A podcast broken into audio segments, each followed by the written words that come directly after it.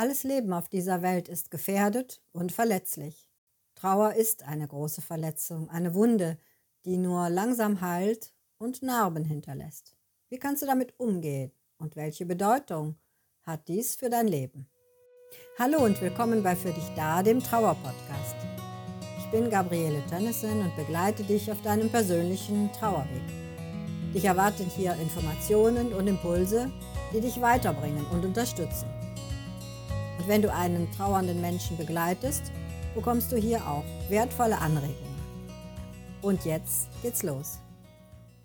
Hallo liebe Hörerin, hallo lieber Hörer. Ja, unser Leben ist zerbrechlich. Unsere Beziehungen, unsere Umwelt, alles was lebt. Und das erleben wir in der Familie, im Freundes- und Bekanntenkreis, am Arbeitsplatz, in der Nachbarschaft und auch bei uns selbst. Und der Tod, der ist die größte Zerbrechlichkeit unseres Lebens. Und doch, der Tod gehört zum Leben. Das erlebst du und das erlebe ich täglich. Du liest davon in der Zeitung, hörst es in den Nachrichten, liest es in den sozialen Medien und erlebst, dass Menschen aus deinem Familien- und Freundeskreis sterben. Mitten im Leben sind wir vom Tod umfangen. So wird Martin Luther zitiert. Ja, und das ist nur eine andere Umschreibung. Der Tod gehört zum Leben dazu. Und genau das macht dein Leben kostbar. Deine Zeit, deine Gesundheit, deine Beziehungen, dein ganzes Leben, all dies ist kostbar, gerade weil es so fragil ist. Zu jeder Zeit, ja zu jeder Stunde kann etwas geschehen, das deine bisherigen Pläne über den Haufen wirft. Ja, das dich sogar von einem geliebten Menschen trennen kann. Du könntest nicht wirklich leben und schon gar nicht glücklich sein, würdest du das in aller Konsequenz jeden Moment deines Lebens bedenken und damit rechnen. Aber du kannst auch nicht gut leben, wenn du den Tod komplett verdrängst oder leugnest. Und spätestens der Tod eines geliebten Menschen stößt dich mit aller Wucht auf die Vergänglichkeit und lässt dich beispielsweise dagegen aufbegehren oder lässt dich tief traurig werden. Jeder Tod eines Menschen erinnert dich und mich und alle Menschen unerbittlich an die eigene Vergänglichkeit. Und damit umzugehen, das muss man lernen. Doch in der heutigen Zeit haben wir genau das verlernt, über den Tod zu reden und mit ihm umzugehen. Vor ein paar Tagen noch war ich im Gespräch mit lieben Bekannten.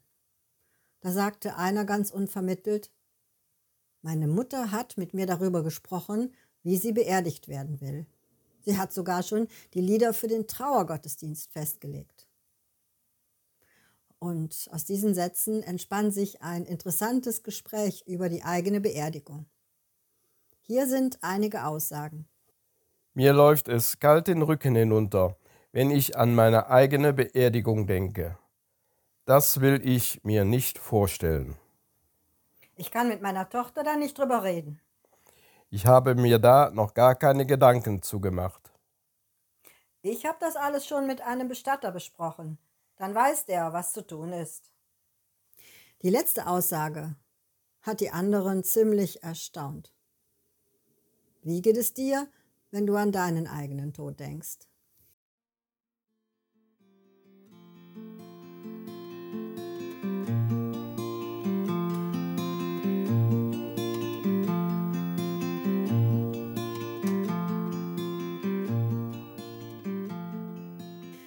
Kein Leben ist vollkommen, ohne Umwege, Irrwege und Sackgassen. Das alles bringt das Leben zwangsläufig mit sich. Und das hat sogar seinen eigenen Wert. Denn ohne all diese Risse und Sprünge würden dir viele wertvolle Erfahrungen fehlen. Denn wir lernen meistens mehr aus unseren Fehlern als aus unseren Erfolgen. Ja, das ist leider so.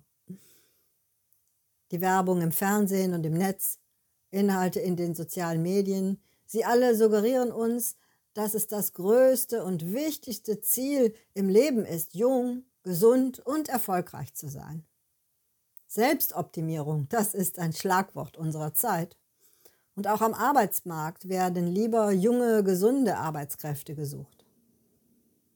Und da wundert es einen nicht, dass viele Menschen genau das auch für sich selbst erwarten und von sich erwarten. Und dass sie alles tun, um jung, gesund und erfolgreich zu sein oder zu werden. Als ob dies der Sinn des Lebens sei. Wenn man jung ist, dann passiert es bei den meisten Menschen so, dass das alles äh, einigermaßen glatt läuft. Aber früher oder später erlebt man eben auch, dass das eigene Leben nicht so ist. Wir alle werden jeden Tag älter, bekommen Falten und spüren irgendwann, dass weniger Kraft vorhanden ist, als es früher war. Krisen wie das Zerbrechen einer Beziehung, Arbeitslosigkeit, existenzielle Probleme, all das können, kann uns vorübergehend oder auch längerfristig den sprichwörtlichen Boden unter den Füßen wegziehen. Ob jung oder alt, schwere Krankheiten, Unfälle und besonders der Tod eines geliebten Menschen können unser Leben auf den Kopf stellen und unsere bisherigen Werte und Ziele in Frage stellen. All dies erwähne ich hier, weil es dir zeigen soll, dass zum Leben eben nicht nur Erfolg und Glück gehören, sondern auch Misserfolge, Niederlagen, Unfälle und Schicksalsschläge. Du gehst anders damit um, wenn die Zerbrechlichkeit in deinem Leben einen Platz hat, wenn sie ins Leben integriert werden kann. Wenn du nicht erwartest, dass in deinem Leben immer nur Sonne scheint. Und genau dazu gibt es eine schöne Legende der Hindus, die das so deutlich macht. Da war einmal ein Wasserträger in Indien. Täglich holte er morgens und abends Wasser vom Fluss und brachte es zum Haus seines Dienstherrn. Er nahm dazu jeweils einen Holzstab, den er quer über seine Schultern legte. An diesem Stab waren rechts und links je ein großer Wasserkrug befestigt. Nun hatte einer der Krüge einen Sprung, der andere hingegen war perfekt geformt und mit ihm konnte der Wasserträger am Ende seines langen Weges eine volle Portion Wasser abliefern. In dem kaputten Krug war hingegen immer nur etwa die Hälfte des Wassers, wenn er am Haus ankam. Viele Monate lang brachte der Wasserträger seinem Herrn jeweils einen vollen und einen halbvollen Krug nach Hause. Einmal traf er abends, als er gerade wieder losgehen wollte, einen Freund. Der sah den Sprung Einmal traf er abends, als er gerade wieder losgehen wollte, einen Freund. Der sah den Sprung in einen der Krüge und meinte, Dein Herr scheint ein Geizhals zu sein, sonst hätte er längst einen neuen Krug gekauft, damit du die jeweils volle Portion Wasser in beiden Krügen holen kannst. Es muss doch ärgerlich für dich sein, dass du bei dem einen Krug immer die Hälfte des Wassers unterwegs verlierst. Nein, nein, ich bin darüber nicht ärgerlich, antwortete der Wasserträger. Der Freund wunderte sich. Aber du verdienst den vollen Lohn von zwei Krügen für deine Arbeit. Wie soll dich das nicht ärgern? Der Wasserträger meinte nur, komm doch einfach mit, dann siehst du es. Und so gingen die beiden gemeinsam den Weg zum Fluss. Als sie ein Stück weit gegangen waren, fragte der Wasserträger, was fällt dir auf? Wie meinst du das? Die Sonne scheint heiß, du trägst schwer an den Krügen. Aber das ist wohl jeden Tag so. Was aber wirklich sehr schön ist, dass auf deinem Weg an einer Wegseite so viele Wildblumen wachsen, in allen Farben. Und wie diese Blumen duften, schwärmte er.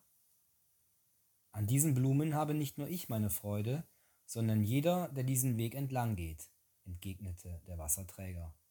Und diese Freude verdanken wir alle dem Krug mit dem Riss.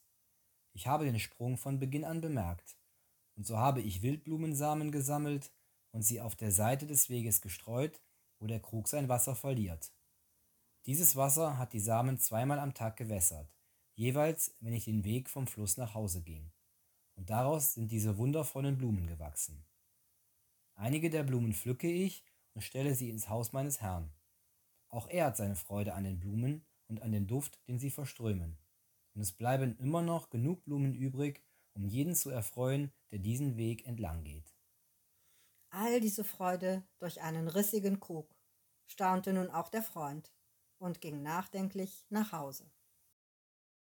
Wie hat dir diese Geschichte gefallen? Der Wasserträger hat einen weiten Blick bewiesen, weil er den rissigen Krug eben nicht fortwarf.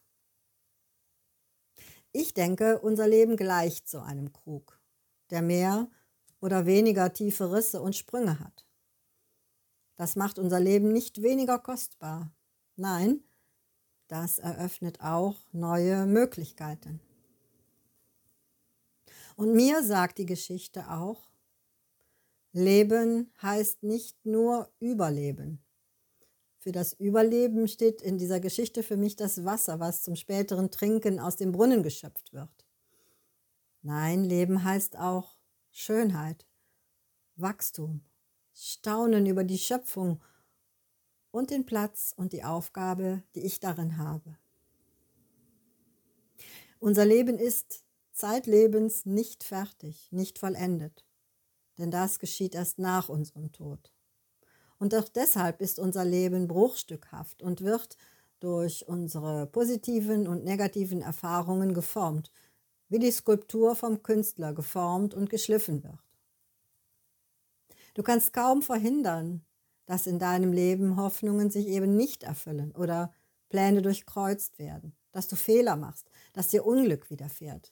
Das ist geradezu menschlich, dass dies geschieht. Mir fällt gerade ein, dass in der bildenden Kunst das Unfertige eher geschätzt wird. Ich denke da an unvollendete Meisterwerke von Leonardo da Vinci, die trotzdem weltberühmt wurden.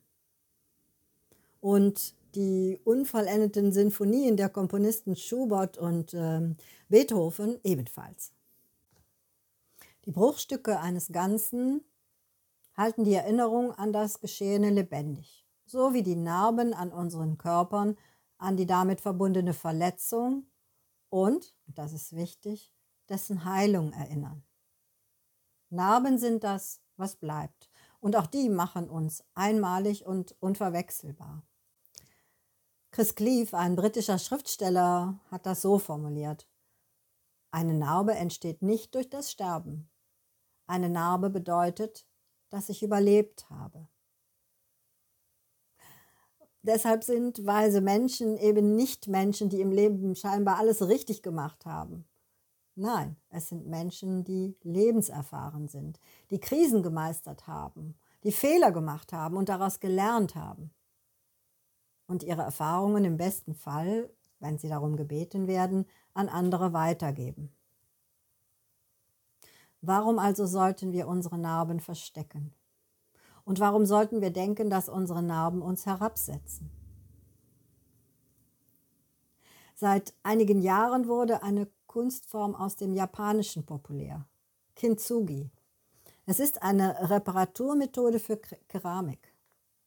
Porzellanscherben werden wieder zum ursprünglichen Gegenstand zusammengefügt und geklebt.